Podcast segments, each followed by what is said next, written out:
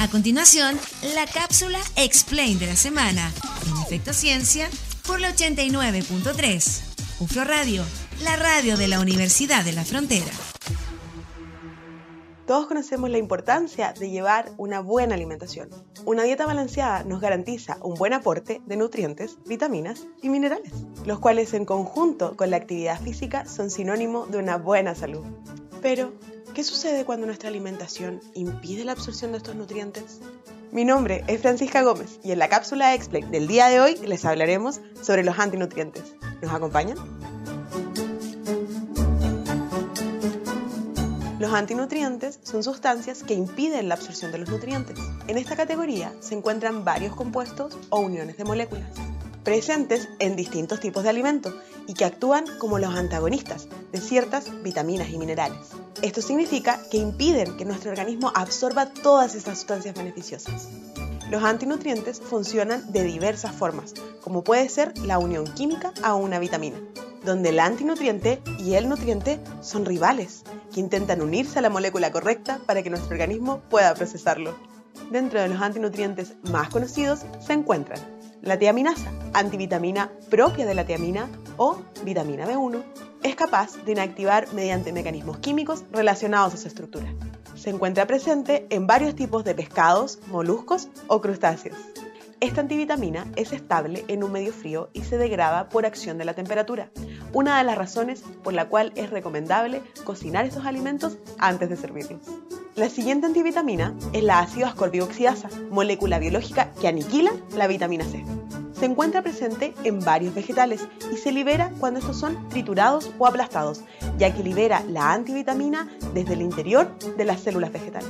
Sin embargo, esta puede perder todas sus propiedades si se usa calor, práctica que es muy habitual en la industria alimentaria.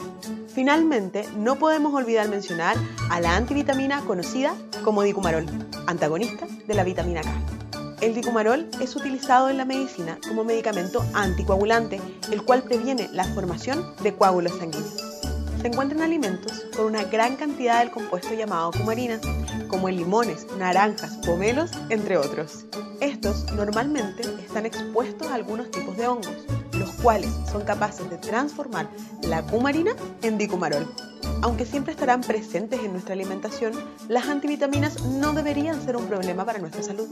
Esto mientras mantengamos una dieta equilibrada que nos asegure la ingesta diaria de todos los nutrientes recomendados y preparemos correctamente nuestros alimentos.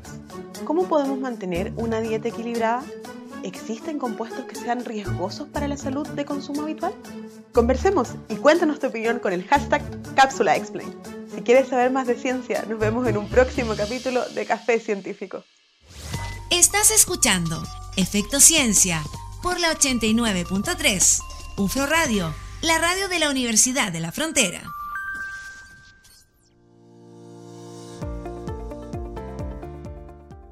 Ojo con las antivitaminas entonces. Y a propósito de este tema les cuento que un grupo de científicos se encuentra trabajando en la posibilidad de reemplazar a los antibióticos por estos compuestos. Esto considerando la resistencia que las bacterias están desarrollando justamente ante los antibióticos. La posibilidad de utilizar las antivitaminas como base de una nueva clase de fármacos para el tratamiento de distintas infecciones es un estudio que está desarrollando un grupo de científicos de la Universidad de Göttingen en Alemania y lo publicaron hace muy poco en una conocida revista científica. Se los comento, se los cuento a propósito de la cápsula que nos trajo Explain esta semana sobre las antivitaminas.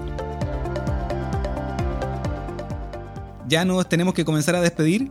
Antes les cuento rápidamente que ayer concluyó el quinto encuentro Ciencia Empresa acá en la UFRO, evento organizado por la Dirección de Innovación y Transferencia Tecnológica.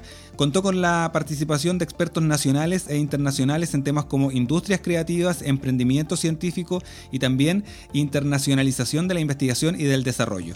El próximo sábado vamos a estar con Franklin Valdebenito, director de Innovación y Transferencia Tecnológica de la UFRO, para que nos cuente sobre los principales resultados de este encuentro que se desarrolló de forma virtual este año por la contingencia y también sobre los desafíos que tiene la DIT para abordar estos interesantes temas acá en nuestra universidad. Nos vemos la próxima semana, que estén muy bien, chao chao. Terminamos el recuento científico de la semana. En el próximo programa seguiremos hablando de ciencia, investigación, tecnología e innovación. En Efecto Ciencia, el programa científico de la región de la Araucanía por la 89.3. UFRO Radio, la radio de la Universidad de la Frontera.